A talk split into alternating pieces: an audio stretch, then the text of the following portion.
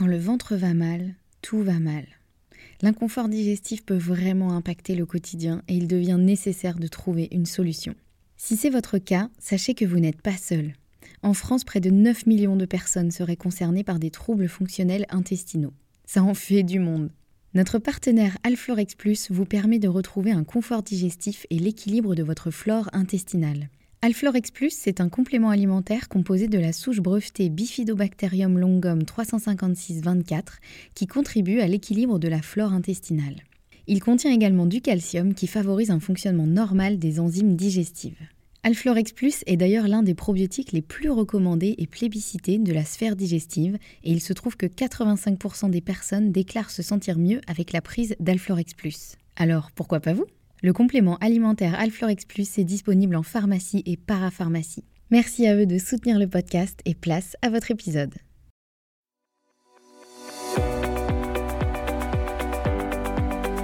Bonjour et bienvenue dans le podcast Bien dans mon ventre. Je suis Anne-Sophie Pasquet, je suis naturopathe et formée à la micronutrition et absolument passionnée de santé naturelle. Il y a quelques années, j'avais une digestion très compliquée et j'avais constamment mal au ventre. C'est à ce moment-là que j'ai commencé à m'intéresser à la santé naturelle et à modifier mon alimentation et mon hygiène de vie et ça a complètement transformé ma digestion et ma vie au global. J'ai alors décidé de me spécialiser dans le domaine du digestif, de l'alimentation et du microbiote pour pouvoir aider les autres à retrouver un ventre serein. Et je forme aujourd'hui également les naturopathes, nutritionnistes et autres professionnels de santé à la prise en charge des troubles digestifs. Aujourd'hui dans ce podcast, je te partage mes meilleurs conseils pour que tu puisses toi aussi te sentir au top, en pleine santé et te sentir bien dans ton ventre et dans ta vie. Maintenant c'est parti pour l'épisode du jour, bonne écoute Bonjour et bienvenue dans cet épisode. Aujourd'hui c'est l'épisode numéro 51 et on se retrouve, comme c'est le dernier mardi du mois, avec un épisode interview et aujourd'hui j'ai la chance et l'honneur de pouvoir interviewer Johan Manon. Johan vous le connaissez peut-être sur Instagram sous le compte Johan Naturopathe et si vous ne le connaissez pas encore, je pense que vous allez adorer parce que cette interview est vraiment une mine d'or de euh, principes euh, de santé naturelle qui moi me tiennent énormément à cœur et ça m'a fait très plaisir de pouvoir interviewer Johan et qu'il puisse nous partager euh, tout ça. En sachant que Johan, il a quand même euh, trois casquettes différentes. Il est à la fois footballeur professionnel, naturopathe et créateur de contenu et qu'en plus de ça, il vient d'écrire un livre qui sort euh, justement aujourd'hui, le jour de la publication de l'épisode. Donc je ne vais pas tout vous dévoiler, je vous laisse découvrir l'interview. En tout cas, c'était un plaisir de pouvoir l'interviewer et je pense que vous allez pouvoir vraiment retirer des pépites de cet épisode. Je vous souhaite une très bonne écoute. Eh bien, bonjour, euh, bonjour Johan, je suis vraiment ravie de t'accueillir aujourd'hui dans ce podcast. Je sais que tu es très occupé, donc merci encore de bien vouloir être présent aujourd'hui. Est-ce que tu veux bien euh, te présenter pour les personnes qui nous écoutent euh, de la façon dont tu souhaites, puisque après, de toute façon, j'ai plein de questions à te poser. Ok, ça marche. Alors, je m'appelle Johan Manon, j'ai 27 ans, et aujourd'hui, j'ai une triple casquette. Je suis à la fois footballeur professionnel, je suis naturopathe et je suis également créateur de contenu. Et, et je pratique le football à Tallinn. En gros, après différents clubs, euh, différentes saisons en France, j'ai eu l'opportunité d'intégrer le Paris Saint-Germain, ce qui m'a donné une certaine visibilité. Et du coup, j'ai signé un contrat de trois ans à Tallinn. Donc là, j'enchaîne ma deuxième année à Tallinn. C'est la capitale de l'Estonie. Donc ça fait deux ans que je suis dans un nouveau pays. Et du coup, ce qui est bien, c'est que ma pratique en tant que naturopathe, je peux la réaliser à distance. Donc, je continue à, à, à réaliser mes consultations en visio et à créer mon contenu. Ok. Voilà. Super, trop bien. Et comment, euh, évidemment, j'imagine que c'est un peu la question que tout le monde se pose et évidemment que je me suis posée quand je suis tombée la première fois sur ton compte Instagram euh, il y a un petit moment. Euh, comment comment est-ce que, enfin, pourquoi et comment est-ce qu'aujourd'hui tu es euh, à la fois euh, footballeur professionnel et naturopathe et créateur de contenu euh, Qu'est-ce qui a fait que que t'en es arrivé là? C'est vrai que c'est pas forcément des situations auxquelles on penserait normalement et au contraire, je trouve ça trop bien. Donc, est-ce que tu peux nous raconter un peu comment tu en es arrivé là? Un long parcours, vraiment un long parcours semé d'embûches qui a, qui, qui a débuté il y a plusieurs années.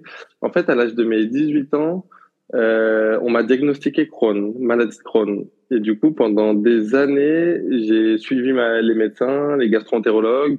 J'ai pris des traitements qui étaient de plus en plus poussés. Sauf que ma maladie, elle prenait du terrain. J'avais, j'avais une hygiène de vie qui n'était qui était ce qu'elle était, qui était, pour ne pas dire catastrophique, mais quand on est à Paris, quand on fait du foot, quand on est jeune, on est aussi en école de commerce, mais également en alternance, et on doit gérer le mémoire, on doit gérer le travail, on doit gérer les entraînements. Il y a énormément de choses à faire. C'était assez compliqué de ce côté-là, et du coup, euh, malgré le fait de prendre des, des, des traitements, bah, la maladie de Crohn, c'était une maladie qui évolue. Et, et, du coup, j'ai essayé de, de, chercher des réponses que, que, que la médecine actuelle ne m'apportait pas. Et, et, en gros, je faisais énormément de crises. Et un jour, sur le terrain de foot, on avait un match. C'était un match qui était assez important. Il y avait, il y avait, il y avait plusieurs milliers de personnes dans les tribunes. Et mhm. en, en, en, plein match, en fait, je cours vers les toilettes. Je cours dans les vestiaires et j'arrête de jouer et je tombe en larmes. J'ai une énième crise une, mhm. énième dia une énième diarrhée en fait. Euh, ouais. J'allais j'allais à cette époque entre 20 et 30 fois à la selle et là, c'est arrivé en plein match et, et, je me suis dit que je peux plus. Je peux plus. Je suis rentré chez moi le soir. Euh, j'ai pleuré. Je me suis dit, il faut que ça cesse. Il faut que je devienne euh, acteur de ma vie. Et, et j'ai essayé de comprendre pourquoi ça m'arrivait à moi. Parce que à l'époque, cinq ans auparavant, on m'a diagnostiqué la maladie de Crohn, mais j'avais jamais regardé vraiment ce que c'était. En fait, les médecins me disaient, bah c'est trop tard, Johan, t'es condamné, tu as la maladie de Crohn, il va falloir apprendre à vivre avec cette fatigue, avec ces maux de ventre, etc. Et, et je, je, faisais confiance un peu aux médecins, euh, ma gastroentérologue, sachant que je suis suivi à l'hôpital Beaujon à Paris. C'est un hôpital qui est, qui est assez réputé dans tout ce qui est gastroentérologie. Il y a des personnes de l'Europe entière qui viennent. Donc je me disais bon bah je fais confiance euh, à des personnes qui, qui, qui maîtrisent le sujet. Euh, sauf que j'avais des poussée qui était de plus en plus intense.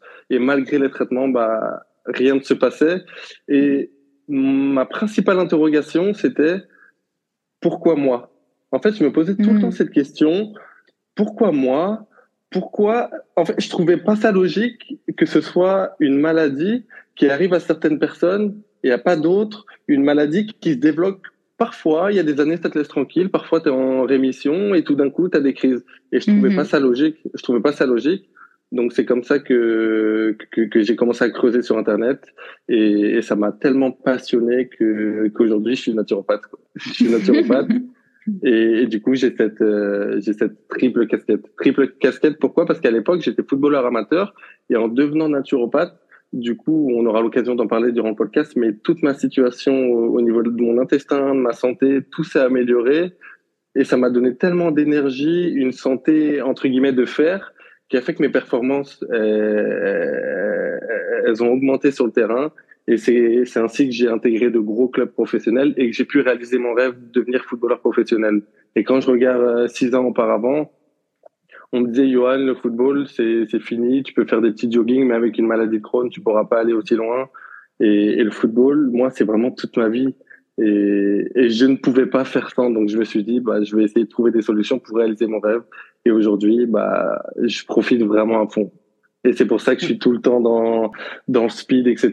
Mais chaque seconde, je, je, je suis vraiment heureux. Je trouve que j'ai vraiment de la chance dans ma vie de faire le métier que j'aime. Waouh. Mais déjà, effectivement, ouais, merci de nous partager tout ça. J'imagine à quel point, euh, quand on est jeune et plein d'ambition, euh, ça doit, ça doit bien euh, mettre un coup, effectivement, ce genre de, de, situation. Et comme tu dis, ouais, on, on, présente souvent un peu la maladie comme une fatalité. malheureusement, ouais, comme on t'a dit, bah voilà, vous n'avez pas eu de chance à la loterie, vous avez, vous êtes tombé sur la maladie de Crohn, et puis ce sera comme ça toute votre vie, donc faites avec. Donc ouais, pas, pas évident. Et bravo à toi d'avoir euh, cherché un petit peu euh, au-delà. Et comment comment ça s'est passé du coup à partir du moment où tu as commencé à comprendre euh, ce qu'était cette maladie, ce qui pouvait jouer, découvrir la, naturopathie? Comment comment ça s'est fait tout ça, ce parcours? Et, et, à quel moment tu t'es dit ok en fait je, je veux vraiment me former et devenir naturopathe pour pouvoir j'imagine retransmettre aussi toutes tes connaissances? En gros, j'ai compris que l'humain, il a besoin de recevoir vraiment une, une claque pour se remettre en question. et en fait, il y avait un mode de vie qui, qui n'était vraiment pas adapté. Et j'ai commencé par regarder des témoignages sur, un, sur, sur Internet de personnes qui allaient mieux. la première chose que j'ai faite, c'est que j'ai regardé les statistiques. J'ai regardé les statistiques de la maladie et j'ai vu que c'était une maladie qui était plutôt dans les pays industrialisés, plutôt dans le nord. Même en France, il y a des clusters. Ah ouais, euh, ouais Plutôt dans le nord euh, mm-hmm. de la France c'était parce qu'il y a un rôle avec la vitamine D, aussi avec le rythme de vie. Je me suis rendu compte que c'était aussi une maladie qui était plus présente chez les personnes euh, d'un niveau euh, social. Je pense que ça, c'est vraiment par rapport au stress. Quand on est dans une catégorie S, euh, CSP+, peut-être qu'on a mhm. sûrement des, des, des, des, métiers à responsabilité, donc à stress, donc, euh donc à inflammation. Mhm. Et et en gros, j'ai commencé par euh, me former au début par des livres. Et à un moment donné, je me suis dit, bah, il va falloir que je fasse vraiment une formation de base pour moi. Mon objectif, c'était pas du tout de, d'en faire mon métier. C'était vraiment pour moi pour comprendre qu'est-ce qui passait au niveau de mon organisme. Et c'est comme ça que je me suis formé. Parce que pour moi, c'était assez logique. J'ai une maladie de Crohn, donc j'ai une inflammation des intestins. Donc forcément, ce que je vais mettre dans ma bouche, ça va avoir un impact ou non. Et quand je disais ça à ma gastro-entérologue, bah, elle me disait non, Johan, c'est trop tard, tu peux aller au McDo. Moi pour moi, elle me disait ça. et, moi, je trouvais pas, ouais, c'était vraiment, et je trouvais pas ça logique. Donc je me suis dit, je vais me former vraiment. Et, et c'est en, en me formant, en testant sur moi, bah, j'ai eu les résultats tout de suite et je me suis dit, bah, c'est incroyable. Et, et, et, pourquoi ces informations-là, euh, euh, bah, elles sont pas véhiculées? Ça, ça pourrait donner tellement d'espoir. Mais, mais dans ce, mais dans ce parcours, ça n'a pas été, ça a pas été si facile que ça. J'ai eu beaucoup, beaucoup de, beaucoup d'échecs. Ça a été compliqué. Quand j'ai voulu en parler à mes, à mes parents, par exemple, Ouais. Euh, j'aurais dit, j'aurais dit, bah, je vais devenir naturopathe, je vais essayer de prendre plutôt des traitements naturels, faire attention à mon alimentation. Et mes mm. propres parents, que j'aime, euh, ce sont les personnes que j'aime le plus au monde. Euh, elles m'ont dit, mais Johan, n'importe quoi, euh, écoute les gastro-entérologues, etc. Et du coup, même quand ses proches et sa famille euh, te soutiennent pas, c'est assez compliqué au début. Tu te sens seul. Ouais. Sachant qu'à la maison, mes parents fument, euh, ça mange des bonbons, des gâteaux, etc. C'est assez compliqué. euh, mais j'étais à l'intérieur de moi, je savais que j'avais raison. Je sentais, j'avais cet instinct qui me disait guide-toi vers cette direction et au pire tu auras essayé et, et tu n'auras pas de regrets. Et du mhm. coup ma vie, et du coup ma vie elle s'est transformée. J'ai tellement aimé me former que, que ça, ça, a tellement bien fonctionné sur moi, ce qui est assez logique au final. Je me suis dit ben en fait j'ai j'ai pu sauver ma vie. Il faut que il faut que je donne cette information. Je peux pas la garder pour moi. Ouais, c'est aussi la beauté de effectivement de un peu de, de à la fois de ce métier et de euh, malheureusement quand il nous arrive euh, comme ça un, un souci de santé, c'est qu'en général quand on arrive à trouver une solution, on a envie de, on a vraiment envie de, de la transmettre parce qu'on sait qu'on n'est pas les seuls dans cette situation et, et on se dit que ça peut aussi aider beaucoup de monde. Donc c'est vrai que c'est un peu voilà, on peut se dire oui effectivement c'est un mal pour un bien, même si quand on est euh, dans le dans le creux de la vague c'est parfois compliqué de le voir, ça c'est clair. Et euh, bah, vas-y je t'en prie. Bah pour être honnête, pour moi la maladie de Crohn ça m'a vraiment sauvé la vie et je suis vraiment content de l'avoir parce que si je l'avais pas eu, euh, j'aurais continué à avoir une hygiène de vie qui ne me permet pas d'avoir d'énergie, de ne pas avoir un sommeil qui est récupérateur, etc. Et j'aurais continué avec cette énergie, cet état d'épuisement. Au final, est-ce que j'aurais été footballeur professionnel? J'en suis pas sûr. Donc, euh, au contraire, je, quand il y a des personnes qui, qui sont atteintes de troubles, je trouve que c'est vraiment une opportunité de se remettre en question. Et c'est ce que je dis la même chose. Hier, j'ai euh, l'année dernière, j'ai une grosse blessure au niveau, au niveau du football. Et c'était une blessure due à des déséquilibres. Mais du coup, dans le mhm. même esprit, je suis content d'avoir eu cette blessure parce que ça m'a permis de prendre conscience que ma posture, que j'avais des, des, faiblesses, etc. Donc en fait, quand il y a un échec, faut vraiment voir ça comme une euh, comme une possibilité de s'améliorer, tout simplement. Mhm.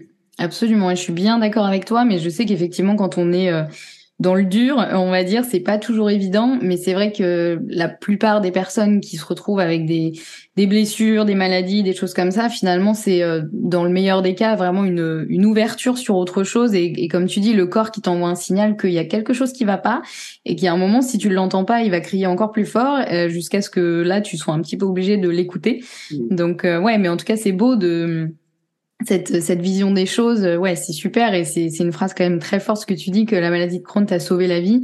Waouh, j'espère que ça, effectivement, s'il y a des personnes qui nous écoutent, qui nous écoutent, qui ont une maladie de Crohn, j'espère que ça pourra donner euh, de l'espoir et envie en tout cas d'aller euh, voilà d'aller vraiment euh, voir au-delà de ça et, et de travailler sur sur l'hygiène de vie. Comment ça s'est passé pour toi au, début C'est quoi les premiers changements que, que tu as pu mettre en place? Est-ce que ça a été plus l'alimentation, la gestion du stress? Est-ce que tu as fait tout en même temps? Comment comment ça s'est passé un peu pour toi? Alors la première chose, euh, et c'est ce que je vois en consultation, 90% des personnes le font, et je trouve que c'est une erreur, c'est de faire vraiment un focus sur l'alimentation. Ouais. Pourquoi? Parce que parce qu'aujourd'hui les aliments, on est sur quelque chose de tangible, on est sur quelque chose de vendeur. Il y a beaucoup de marketing autour de l'alimentation, autour des régimes, autour des super aliments. Et mhm. du coup, c'est une bonne chose parce que c'est une porte d'entrée. C'est assez facile, en fin de compte, de changer son alimentation on se renseigne, on, on, modifie sa manière de faire ses courses et, et, du coup, on peut facilement mettre des choses en place.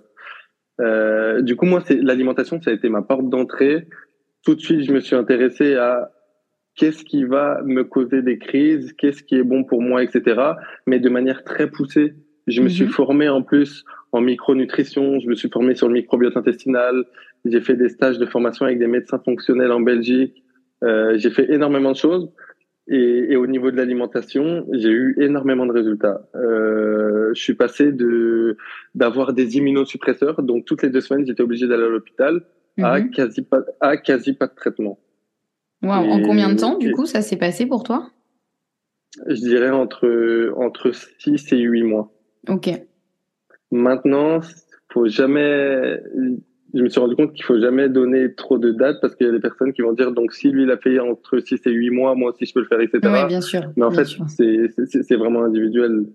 Et, oui, chaque personne est vraiment différente et, euh, et, oui, oui, tu fais bien de le rappeler. Effectivement, c'est pas parce que pour toi ça a fonctionné sur ce laps de temps que c'est force, ce sera forcément le cas pour tout le monde. Ouais, bien sûr, il y a vraiment ce principe d'individualisation qui est, qui est important. C'est ça, et ça a fonctionné, oui et non, parce que j'ai eu énormément de résultats. Sauf que j'avais souvent des crises qui revenaient, des petites crises, et j'étais pas, je pouvais en vivre. J'allais plus entre 20 et 30 fois aux toilettes, mhm. mais j'avais toujours cet état d'épuisement. J'étais souvent fatigué, j'avais souvent des maux de ventre, etc. Donc ça allait mieux, mais je sentais que la maladie, elle était toujours là. Et en fait, le problème, c'est que j'ai fait un gros focus sur l'alimentation et tous mes efforts étaient basés sur l'alimentation. Et à chaque fois, en fait, que je voulais réduire les traitements, euh, bah ça n'allait pas. Et du coup, bah j'ai eu ce recul et ça c'est ça a été je pense qui une des clés les plus importantes pour ma pour ma guérison même si j'aime pas trop ce mot mais c'est d'avoir eu le recul de me dire bah si j'ai encore des crises c'est que mon corps il n'est pas prêt à faire son traitement donc j'ai besoin de béquilles et je mhm. préfère une personne qui a des béquilles, que ce soit un traitement allopathique, qui a des béquilles, mais qui continue d'avancer, qu'une personne qui dit non, moi je veux pas de traitement, j'ai envie de faire ça. Et ça a été une de mes erreurs de vouloir à chaque fois faire son traitement, son traitement, mais je me suis rendu compte que bah, je prenais mes... si, si je prenais mon traitement, euh, ça allait mieux et ça me permettait de calmer mon terrain. Donc avec l'alimentation, je suis passé des immunosuppresseurs, d'aller à l'hôpital pour faire des perfusions toutes les deux semaines, à des petits comprimés, du Pantasa. Et du coup, ça c'était bien mais mon alimentation, elle, elle, était bien, mais je sentais que j'arrivais pas à passer ce cap de, de faire sans traitement. J'avais mhm. toujours ces petites crises, etc. Et, et j'étais à 97% de mon alimentation, mais je voulais, je voulais toujours faire mieux. Je me prenais vraiment la tête.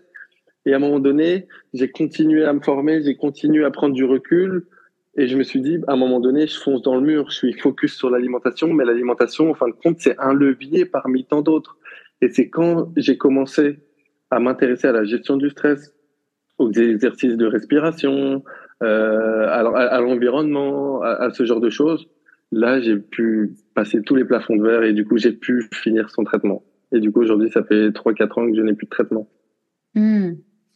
c'est vrai que c'est, euh, comme tu le dis, c'est un peu l'erreur que Enfin oui, l'erreur, on peut dire ça un peu qu'on fait tous de, se focaliser euh, à, à 100% euh, sur l'alimentation, mais en fait, comme tu le dis très bien aussi, ça peut devenir une source de stress quand euh, effectivement tu te prends la tête parce que tu veux manger absolument parfaitement euh, surtout enlever plein de choses, rajouter plein de choses et que ça devienne très contraignant. Et on oublie malheureusement effectivement le côté le côté stress et et c'est pas forcément évident à expliquer parce que comme tu dis l'alimentation c'est très tangible. voilà effectivement on le voit, on sait ce qu'on mange. Il y a beaucoup de marketing autour de ça. Tu as raison. Et le stress c'est quand même quelque chose d'assez ouais, d'assez intangible, d'assez subtil, d'assez subjectif. Euh, donc c'est pas toujours évident et c'est important de le rappeler que c'est vraiment ce qui t'a permis toi de passer à l'étape euh, à l'étape supérieure, on va dire, euh, pour pour gérer tout ça. Et euh, donc là, ça fait trois ans que t'as plus de, de traitement et on va dire euh, à quoi ressemble entre guillemets ton quotidien euh, aujourd'hui? Alors sans forcément parler d'une journée type parce que j'imagine qu'avec trois casquettes différentes euh, il n'y a pas forcément une journée qui se ressemble mais on va dire aujourd'hui c'est quoi ton ton équilibre? Et tu peux rentrer dans le détail ou pas selon ce que tu as envie de, de partager. Mais mais voilà comment tu as trouvé ton équilibre et à quoi ça ressemble on va dire aujourd'hui? Ok, aujourd'hui, euh, ça, a été compliqué de trouver un équilibre euh, et je suis, je suis pas tombé en, j'en suis pas arrivé au burn-out, mais plusieurs fois j'ai été fatigué de cette organisation qui, de, en fait, de ce rythme de vie au final qui était trop intense entre ces trois casquettes. Mm-hmm. Donc aujourd'hui, euh, mes journées elles sont, elles sont pas millimétrées, je m'accorde un peu de liberté mais l'organisation c'est la clé pour pouvoir être euh, pour pouvoir vraiment être productif. Donc je me je me lève, je fais tout de suite euh, des exercices, je fais un exercice de respiration, de cohérence cardiaque. Ça, ça me fait vraiment beaucoup de bien. Ça me permet de commencer la journée. Vraiment, je, je le ressens. Je me sens mhm. vraiment tout de suite, tout de suite apaisé. Tu fais combien de euh, temps en général? Parce que c'est vrai que c'est parfois, on entend un peu tout et n'importe quoi. Euh, ouais, combien de temps tu fais à peu près en, en cohérence cardiaque?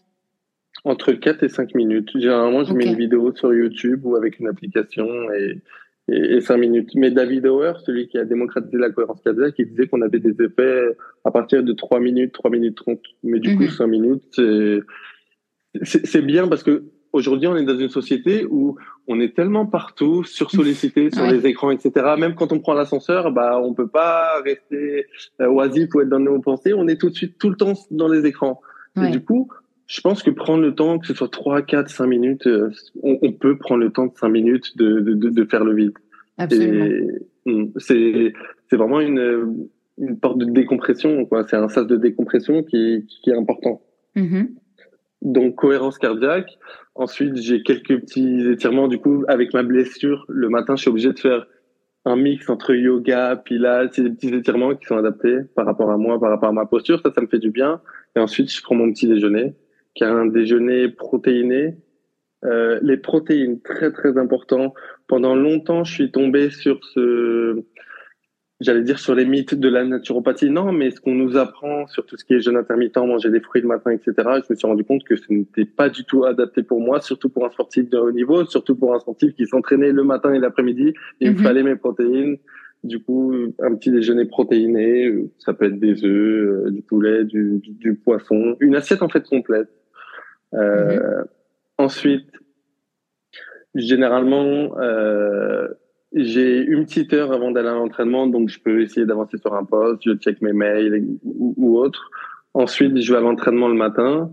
Euh, de 10h à midi, j'ai un premier entraînement. Ensuite, on mange avec l'équipe. Ensuite, on a, on a, on a une petite heure pour, euh, pour décompresser, pour se reposer. Ensuite, on a souvent un deuxième entraînement. Là, c'est la pré-saison, donc on a deux entraînements. Mais sinon, dans l'année, c'est un seul entraînement le matin. Et du coup, là, l'entraînement, je finis à 15h30, 16h. Et fin d'après-midi, j'ai mon après-midi pour travailler sur mes projets, sur la création de contenu, sur les consultations. Et je trouve ça vraiment intéressant, cet équilibre, parce que j'ai besoin des deux. Euh, quand je faisais que du foot, bah, je m'entraînais tout le temps et après, je pensais tout le temps à mes matchs, etc. Et là, le fait de faire de la naturopathie, c'est intéressant parce que ça me permet aussi d'avoir une activité cérébrale. Sauf que quand je suis sur le terrain, bah, c'est pareil. Je m'évade, j'oublie un peu ma casquette de naturopathe et je rentre vraiment dans cette casquette de, de, de footballeur de niveau. Et en fait, c'est, c'est cette double casquette où à la fois le matin, je suis plutôt sur une activité physique et l'après-midi sur une activité cérébrale qui me permet d'avoir vraiment un bon équilibre. Mm-hmm. Mm. Donc, euh, donc fin d'après-midi, je fais tout ce qui est création de contenu ou, ou, des consultations ou des créations de projets, livres, e-books, ce genre de choses. Et après, je mange vers 19h30, je prends mon dîner et ensuite, je fais en sorte de couper des écrans. Euh, pour être honnête, hein, parfois, je continue à travailler le soir parce que j'ai envie d'aller plus vite, j'ai envie d'avancer, etc. Après, ça dépend. Il y a des pics, euh, il y a des parfois il y a un pic d'activité qui est, qui est un peu plus important que d'autres. Là, en ce moment, c'est il y a bientôt la sortie de mon livre, donc euh, je dois un peu plus travailler que que d'autres moments. Et parfois, je coupe vraiment après mon dîner, je coupe et, et je fais plutôt. Je peux faire du yoga, je peux regarder aussi la, la télé, je peux regarder des séries ou des documentaires, ça j'aime beaucoup. En ce mhm. moment, j'aime beaucoup marcher, j'adore marcher, donc je prends des podcasts, euh, je prends mes écouteurs et, et, je vais me balader le soir. Ça, ça me permet vraiment de m'évader et de faire retomber toutes ces hormones de stress accumulées dans la journée. Et, et ensuite, je dors. Voilà, pour une journée assez complète. Ça, c'est une journée, on va dire que ça va être le lundi, le mardi, la journée va être complètement différente et ça change tout le temps, en fait. ouais, j'imagine. Mais c'est vrai qu'effectivement, tu as, as, vraiment ces deux casquettes très complémentaires, enfin, ces trois casquettes euh, très complémentaires, même s'il y en a deux qui sont un peu plus liées. Et, euh, et c'est ouais, c'est pas mal ce que tu dis. Effectivement, cet équilibre entre euh, une activité qui est plus euh, physique et une qui est plus mentale, on va dire. donc c'est bien ouais, que tu aies, pu trouver un peu cet équilibre. Et j'avais une question, je sais, ça me fait rire parce que j'ai vu qu'on te l'a posée justement ce matin sur sur Instagram et je m'étais noté effectivement de te la poser parce que c'est vrai que c'est un peu euh, quand on voit euh, ce que ce que tu partages sur Instagram ou ce que ce que pas mal de personnes qui sont dans la dans la santé euh, partagent sur Instagram, euh, on se dit que on, on, a une vie parfaite, que on, on, mange tout le temps sainement et que voilà on fait tout absolument parfaitement. Est-ce que du coup tu comment ça se passe aujourd'hui? Est-ce que tu t'autorises des écarts entre guillemets? Je mets des guillemets parce que voilà j'aime pas trop ce mot, mais dans dans l'idée on va dire.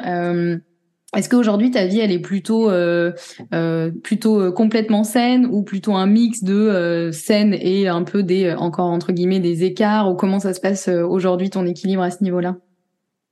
En fait, la question elle est, elle est assez compliquée parce que en fait, il faudrait définir le mot écart. Peut-être que hmm. pour moi, je vais avoir des comportements alimentaires qui ne vont pas être des écarts, mais pour d'autres personnes, ça, ça, va l'être.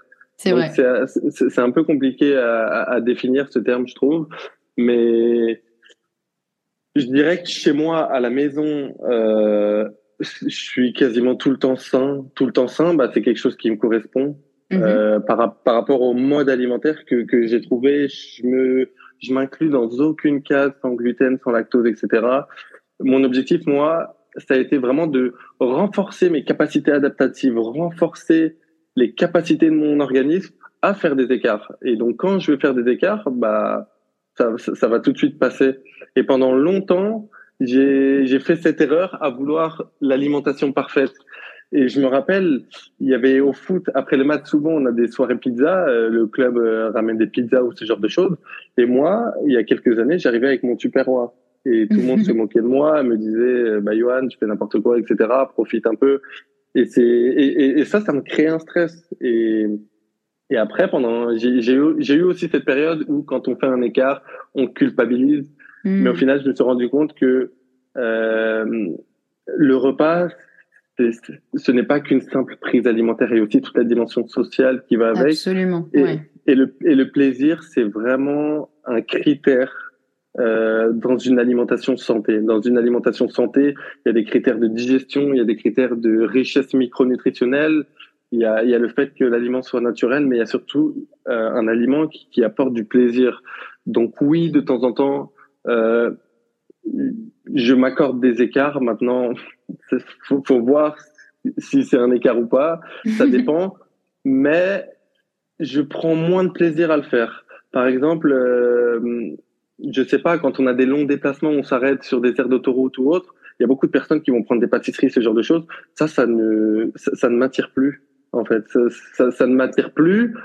Après, j'essaie d'avoir aussi cette prise du recul dans le sens où je suis footballeur professionnel. Le but, c'est d'en faire le moins possible. J'ai eu cette chance d'avoir un contrat. Le but, c'est de faire le moins d'écart possible pour avoir la meilleure récupération, pour avoir les meilleures performances. J'ai aussi une maladie de Crohn. J'ai une maladie de Crohn. Donc, chez moi, la casquette de footballeur professionnel et maladie de Crohn fait que bah la marge de manœuvre elle est moindre. Donc je vais m'accorder des écarts, mais vraiment de manière exceptionnelle. Maintenant, une personne qui ne fait pas de football, qui a une maladie de Crohn, qui est plutôt stabilisée, elle peut en faire un peu plus que moi. Mhm. Moi, c'est vraiment très rare. Ouais, bah bien sûr, comme on dit, enfin l'individualisation c'est hyper hyper important. Et euh, voilà, effectivement, euh, chaque personne est différente et comme tu le dis très bien, euh, chaque écart aussi sera différent d'une personne à une autre. Et, et voilà, c'est bien de c'est bien de le rappeler. Et après, c'est vrai quand t'as trouvé, je trouve, ton équilibre alimentaire, que tu te sens bien comme ça, bah, c'est vrai que des écarts, tu as moins envie d'en faire parce que euh, bah, tu sais qu'effectivement, même si tu vas l'apprécier sur le moment, et, d'ailleurs des fois on l'apprécie même plus parce qu'effectivement nos, nos papilles se sont un peu ajustées aussi et du coup, euh, moi il y a, y a plein de choses aujourd'hui qui me paraissent vraiment trop sucrées et que je me souviens, je mangeais il y a, je sais pas, il y a dix ans, aujourd'hui j'en serais incapable. Euh, donc c'est aussi ça l'avantage. Et par contre, ça n'empêche de des fois se faire des gros plaisirs, mais on moi personnellement, je sais que même les, gros plaisirs que je me fais, c'est des choses un peu euh, choisies avec quand même des ingrédients euh, assez euh, voilà assez réfléchis et ce sera dans le meilleur des cas pas voilà pas des trucs hyper industriels ou parce que j'ai même pas envie en fait. Je sais qu'effectivement, je sais ce que ça les conséquences que ça peut avoir sur mon corps, sur l'environnement, sur tout ça. Donc c'est vrai que c'est c'est un équilibre ouais, c'est un équilibre à trouver. et et aujourd'hui, tu dirais, euh, comme on, voilà, on a, on a parlé de l'alimentation, la gestion du stress, je pense que c'est deux gros piliers. Mais pour toi aujourd'hui, c'est quoi les piliers euh, qui font euh, qui font vraiment la santé que tu as pu découvrir et expérimenter aussi depuis voilà depuis tout ton parcours et toutes tes, tes formations? Ce serait quoi les, les piliers sur lesquels tu te bases toi aujourd'hui et sur lesquels tu aides aussi tes, tes clients à, à se baser pour, euh, on va dire, pour être vraiment en, pleine santé Le premier, ça risque de surprendre, mais pour moi, c'est vraiment l'état d'esprit. Et ça, on n'en parle jamais sur les réseaux sociaux, on n'en parle mm. jamais dans la santé, mais c'est vraiment c'est vraiment l'état d'esprit. Et, et j'en ai, ça m'a fait tellement plaisir d'en parler dans mon livre. C'est pour pour moi, c'est la base parce que avoir une philosophie de vie, bah, ça va faire qu'on va moins stresser. Et en fait, on se rend compte que aujourd'hui, on est dans une société avec énormément de personnes qui stressent de manière chronique. Mais pourquoi? Bah pour, pour finalement pas grand-chose. On stresse par rapport à un imaginaire qu'on se met dans la tête. Je mhm. sais pas, demain, ton patron, il t'appelle, te, il te convoque. Le, toute la nuit, tu vas réfléchir, mais pourquoi il me convoque? Est-ce que j'ai fait une bêtise, etc. Et en fait, tu vas, l'humain, il est comme ça, vouloir toujours euh, voir le négatif et, et, on est sans cesse comme ça à naviguer entre le passé et, et les soucis du futur, qui fait qu'on n'est plus dans le moment présent. Et il y a énormément de, il y a un gros travail à faire au niveau, au niveau mental, au niveau psychologique. Il y a vraiment un reset à faire au niveau du cerveau avant de, de vouloir mettre en place des choses. Donc ça, mhm. c'est vraiment important parce que ça va basculer sur le deuxième pilier qui est vraiment la base, c'est la gestion du stress. Gérer son stress, c'est vraiment important mais on parle souvent de plantes, d'exercices de respiration, etc., d'aller dehors, faire des balades en, par des huiles essentielles. Il y a énormément d'outils, mais pour moi, avant tout, gérer son stress, c'est surtout revoir sa vie, avoir des activités épanouissantes, avoir euh, des relations qui ne sont pas toxiques, avoir euh, être épanoui dans son travail, etc. Ça, c'est vraiment la base de la gestion du stress. Ce sont des piliers qui, qui pour moi, sont, sont fondamentaux, avant même de parler d'alimentation. Mm-hmm.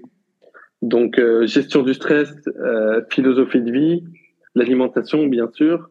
Il y a un gros travail aussi à faire en micronutrition. On se rend compte qu'il y a beaucoup de personnes qui mangent correctement, mais au final, il y a énormément de carences parce que les sols sont appauvris, parce qu'il y a un stress de manière chronique qui fait qu'on consomme nos réserves minérales, parce qu'on a des digestions défaillantes, parce qu'aujourd'hui, il y a tout un tas de régimes à la mode qui fait que bah, on, on, on est très très vite carencé.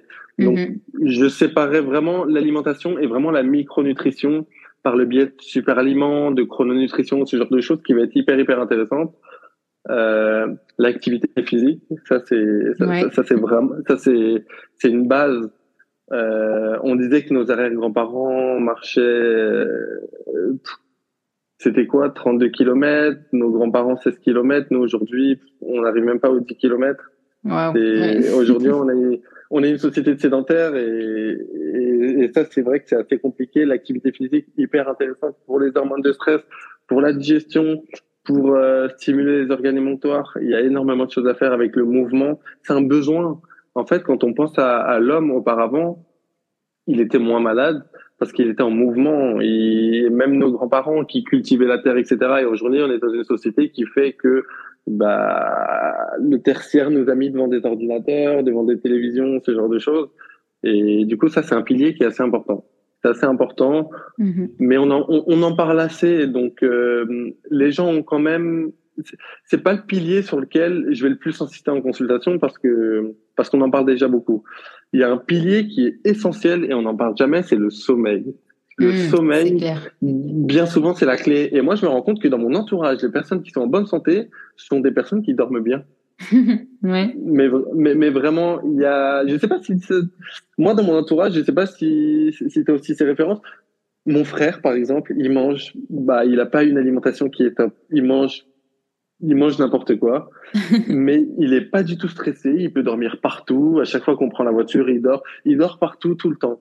Et en fait, le fait de très très bien dormir, bah, il se régénère automatiquement. Même s'il mhm. va faire énormément d'écart, il a une capacité à éliminer les déchets, il a une capacité à régénérer le système nerveux autonome. C'est incroyable. Donc le sommeil, vraiment à ne pas négliger. Mhm. Donc ça, c'est un pilier qui est hyper important.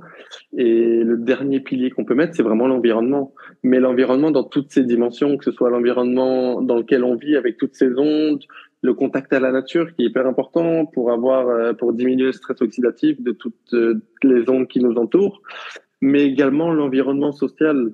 L'environnement social, euh, est-ce qu'on se sent bien avec nos proches? Et bien souvent, quand on veut faire un pas vers les médecines naturelles, bah ça peut être l'entourage peut être une limite à ça.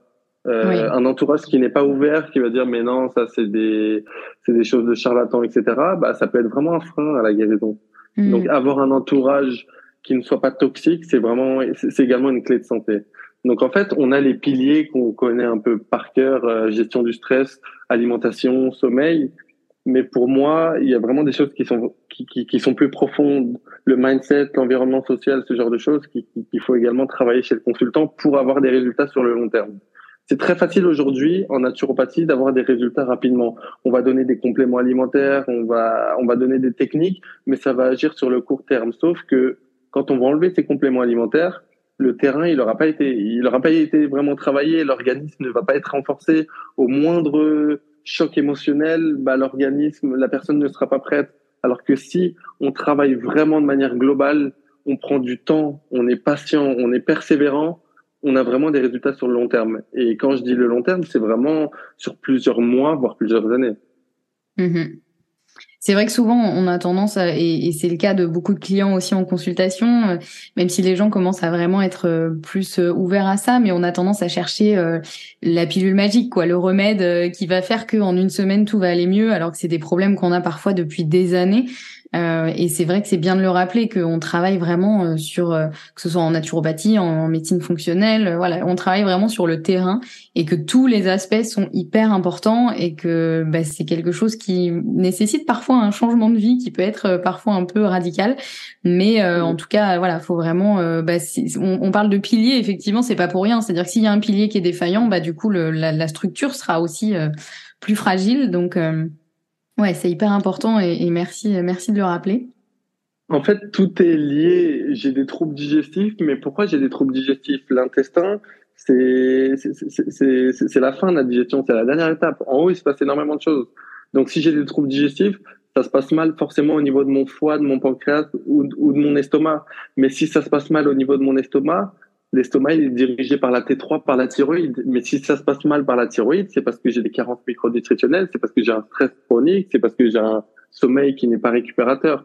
Donc au mhm. final, on se rend compte que des personnes qui ont des troubles digestifs, moi j'en vois plein en consultation chaque semaine qui mangent très très bien et qui prennent des compléments. Mais ça ne passe pas. Pourquoi? Parce que ce sont des personnes qui sont très stressées, très fatiguées. Et en fait, le stress, va, va avoir un impact négatif sur la digestion, mais inversement, une mauvaise digestion va créer du stress, va créer un épuisement de l'organisme. On a besoin d'un sommeil récupérateur pour avoir de l'énergie, pour bien digérer. Sauf que si on digère pas très bien, on aura une dysbiose, on va plus sécréter de sérotonine, donc on n'aura pas de mélatonine, donc on va pas dormir. En fait, il y a énormément de cercles vicieux, tout est imbriqué, et c'est pour ça qu'il faut toujours travailler de manière globale. Si on se focus vraiment sur un seul pilier, on aura des résultats à court terme, et j'en ai fait les frais, et je me suis concentré sur l'alimentation. J'ai bah, j'ai été bloqué, j'arrivais pas à passer ces, ces caps, ces, ces, ces piliers, et c'est quand j'ai compris que tout était imbriqué qu'au final, euh, je pouvais m'accorder des écarts du coup. Parce que j'ai parce que j'ai un sommeil, parce que j'ai une gestion du stress, donc j'ai l'énergie, donc j'ai une capacité digestive qui est adéquate. Mm-hmm. Absolument, tout est tout est hyper lié. Et, euh, et j'imagine que tout ça, justement, euh, tu en parles dans ton livre, le fameux, qui est ton premier livre, hein, c'est ton tout premier livre euh, publié, même si je sais que tu as fait plusieurs euh, e-books euh, sur, sur ton site et sur ton compte Instagram. Est-ce que tu veux nous en parler un peu de ce, de ce bébé qui arrive justement le 28 février, donc le jour de sortie de, de cet épisode? Franchement, je suis vraiment, je suis vraiment content. Ça a été un gros, gros, gros travail et, et je suis vraiment content du résultat. En fait, pourquoi ce livre? Parce que parce qu'en consultation, j'avais souvent des personnes qui avaient de l'inflammation, que ce soit endométriose, euh, SOPK, syndrome prémenstruel, tous les troubles du cycle, tous les troubles digestifs, de l'insomnie, de la prise de poids inexpliquée, de la fatigue chronique, ce genre de choses. Il y a souvent une inflammation de bas grade. Et, et du coup, je cherchais un bouquin pour mes consultants, pour les conseiller. Donc, je tapais à chaque fois euh, anti-inflammatoire, naturel ou ce genre de choses. Et je tombais toujours sur l'alimentation anti-inflammatoire. et je suis, je suis allé à Cultura, je suis allé à la FNAC, je suis allé dans toutes les librairies. Il y avait au moins peut-être entre 5 et 10 livres, alimentation anti-inflammatoire, comment calmer l'inflammation, etc. Un jour, j'ai trouvé comment calmer l'inflammation. Je me suis dit, ah super, j'ai ouvert et ça parlait que d'alimentation. et là, je me suis dit, du coup, il y a un problème. On parle que de l'alimentation anti-inflammatoire, mais c'est notre mode de vie qui doit être anti-inflammatoire. Et donc du coup, euh, et donc du coup, je me suis dit, il faut que j'écrive ce livre euh, parce qu'il y a, il y a un manque en fait sur le sujet.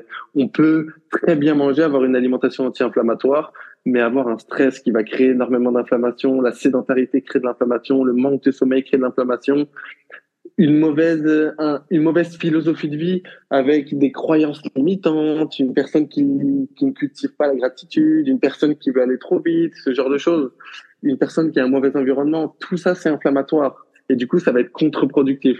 Donc je me suis dit qu'il fallait créer un programme. C'est pour ça que j'ai appelé mon programme anti-inflammatoire, quelque chose de relativement complet.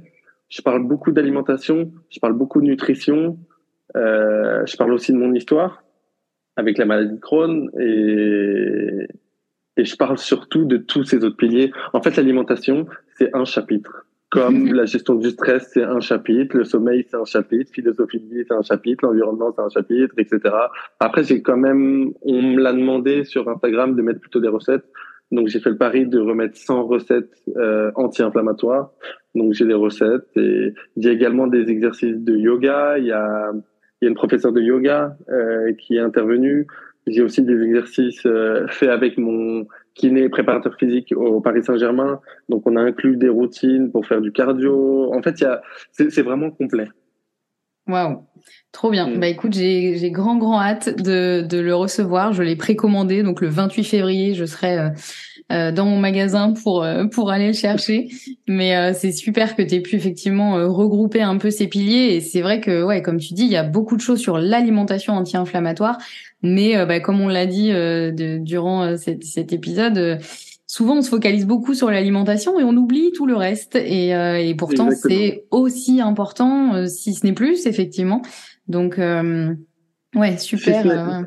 Si ce n'est plus, je me suis rendu compte qu'au fur et à mesure des années de consultation, c'est vraiment c'est vraiment le stress de manière chronique et cet épuisement en fait qui nous qui qui va faire que même si on a une assiette qui est correcte, bah, les personnes aujourd'hui n'ont pas de capacité digestive, ont mhm. des estomacs qui ne sécrètent plus d'acide chlorhydrique, ont des foies qui fonctionnent au ralenti, etc., ont des dysbioses. Elles ont beau manger, avoir les plus belles assiettes, limite parfois mieux que moi. Elles sont très calées en, en, alimentation et au final, euh, elles n'ont pas de résultats. Elles n'ont pas de résultats parce qu'elles n'ont pas compris que la santé, en fait, c'est comme une porte. L'alimentation, ça va être une serrure, mais ça va pas ouvrir la porte parce que pour ouvrir la porte, il faut plusieurs serrures. Donc il faut, chez certaines personnes, la clé manquante, ça va être la gestion du stress. Chez d'autres personnes, euh, l'activité physique, le sommeil, ce genre de choses. Et c'est avec tous ces piliers-là qu'on va pouvoir ouvrir la porte et avoir des résultats, des résultats sur le long terme. Et c'est ça qui est important. Absolument, effectivement. Et comme tu dis, c'est, enfin le, côté euh, la recherche de l'anti-inflammatoire, c'est un mode de vie effectivement. C'est pas juste euh, je me fais une belle assiette et ça y est, c'est bon, j'ai fait une assiette anti-inflammatoire. Du coup, tout va mieux et ma vie est géniale. Donc c'est important, ouais, c'est important de le rappeler et, euh, c'est chouette, ouais, c'est chouette que tu aies pu faire ce livre et j'ai grand grand hâte de pouvoir de pouvoir me plonger dedans. Euh, écoute, on a déjà dit euh, pas mal de choses euh, hyper intéressantes. Vraiment, merci beaucoup pour tout ce que tu as partagé. Je te rejoins sur euh, tellement, tellement de points. Est-ce qu'il y a une dernière chose qu'on n'a pas abordée, que tu aimerais transmettre aux personnes qui nous écoutent? Ou même une chose qu'on a déjà abordée, mais sur laquelle tu veux réappuyer? Je sais pas, il y a tellement de choses à dire. je, dirais, de vraiment d'y croire. Je pense que c'est le meilleur conseil que je peux donner. Si je devais donner qu'un conseil, c'était, ce serait de, de croire en, en une guérison. En fait, bah, on peut parler de ce terme pour finir, guérison. En fait, il y a beaucoup de personnes qui me disent, mais Johan, toi, t'es guéri, t'es, t'es en rémission. En fait, on me pose la question, en gros, j'ai pas le droit de dire je suis guéri. Pourquoi? Parce que j'ai une maladie auto-immune et j'ai des prédispositions génétiques. Et ça, ça fera toujours partie de mon patrimoine génétique.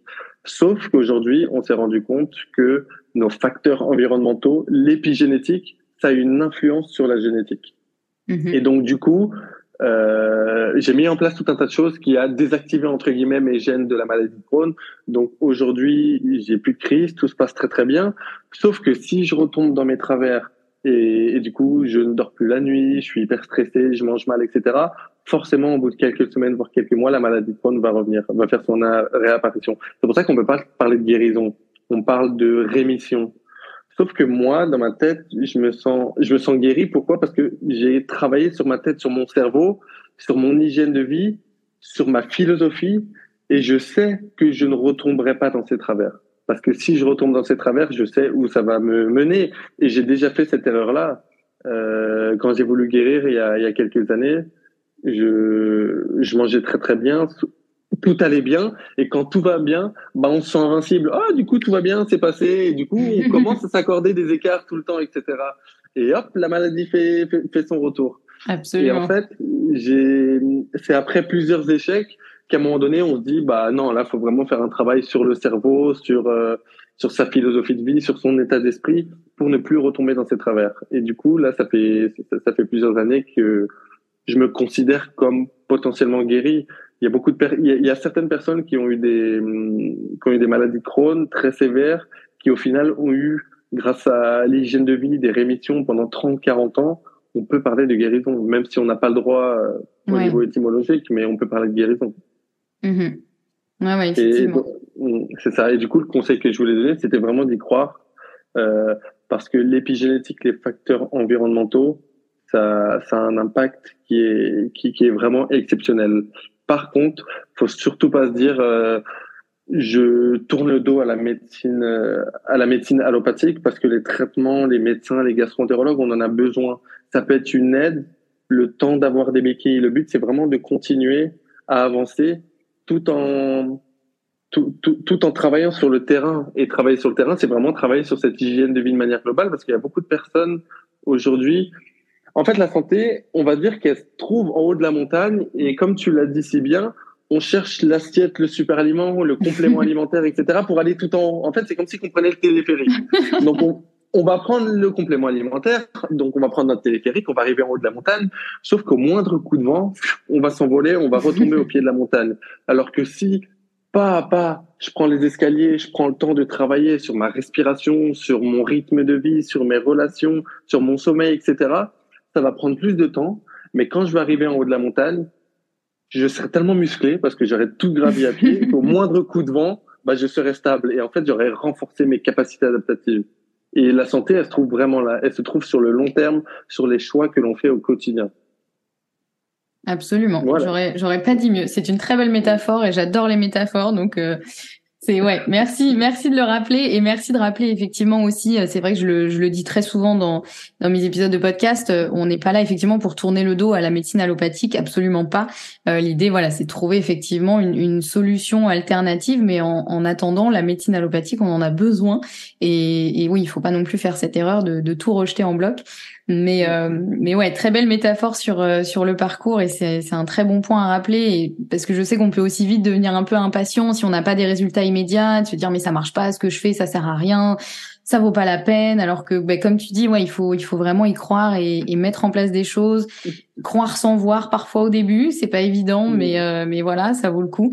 Parce que après une fois qu'on a bien solidifié justement ces piliers Là, on est voilà, là on est vraiment solide et, euh, et ça en vaut vraiment, euh, ça en vaut vraiment la peine.